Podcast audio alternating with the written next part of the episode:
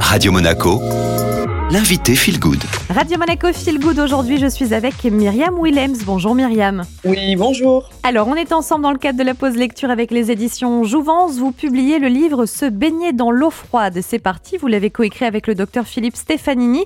Vous, vous êtes naturopathe, partenaire de recherche en médecine intégrative, spécialisé en nutrition sportive et en régénération cellulaire. Alors s'immerger dans l'eau froide, hein, c'est pas toujours évident, on a un peu une barrière psychologique, mais quels sont les bienfaits des bains en eau froide? Les bains en eau froide sont déjà sont accessibles à tous et puis ils agissent sur la, la globalité du métabolisme. En renforçant le corps, euh, on stimule notre immunité. Ça agit vraiment euh, sur tous les systèmes, le système nerveux, hormonal, musculaire, cardiovasculaire, respiratoire. Et même, ça permet de se détoxifier et de mincir plus rapidement. Parce que le froid euh, entraîne une déperdition des calories et on brûle beaucoup plus d'énergie pour se réchauffer. Est-ce qu'il y a euh, des différences à se baigner, je sais pas, en eau de mer, dans un lac, une rivière, ou alors euh, si on prend la douche écossaise? Disons qu'en eau de mer, il y a beaucoup plus d'oligo-éléments et de minéraux, et donc le corps va pouvoir beaucoup plus euh, bénéficier de tous ces bienfaits et pouvoir se recharger en magnésium, en zinc. Et ça permet aussi de mieux synthétiser la, vitamine D. Et puis je trouve qu'ils sont quand même beaucoup plus tonifiants et revitalisants.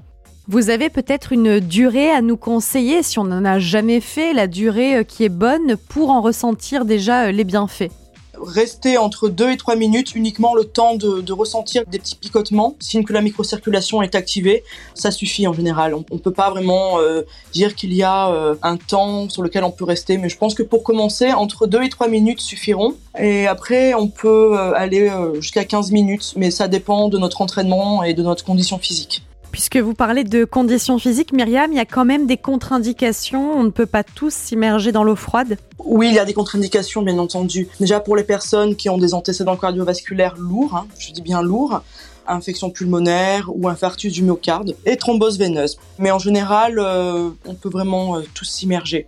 Et après un repas riche en protéines ou en graisse, il vaut mieux attendre que la digestion se fasse pour prendre un bain. C'est mieux.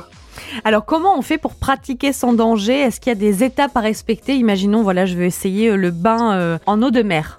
L'idéal, c'est de commencer à se, réchauffer un peu le corps par des exercices de respiration, courir un petit peu, prendre des boissons chaudes. Il faut pas que le corps soit froid, il faut que le corps soit réchauffé pour s'immerger dans l'eau, c'est mieux. Parce qu'on va perdre quand même beaucoup de calories et ça demande beaucoup de vitalité. Donc l'idéal serait d'être en, bonne condition physique et puis d'a- d'avoir le corps un peu réchauffé avant. Si vous n'êtes pas frileux et que vous avez l'habitude de faire des douches froides ou des bains, vous pouvez y aller en, en maillot de bain. Si vous êtes un peu frileux, vous pouvez mettre un bonnet, des chaussons ou des gants. Ça va permettre de, de garder plus de chaleur. Et peut-être qu'à force de pratiquer l'immersion euh, en eau froide, on finit par s'habituer, le corps sent moins la différence de température, c'est moins compliqué.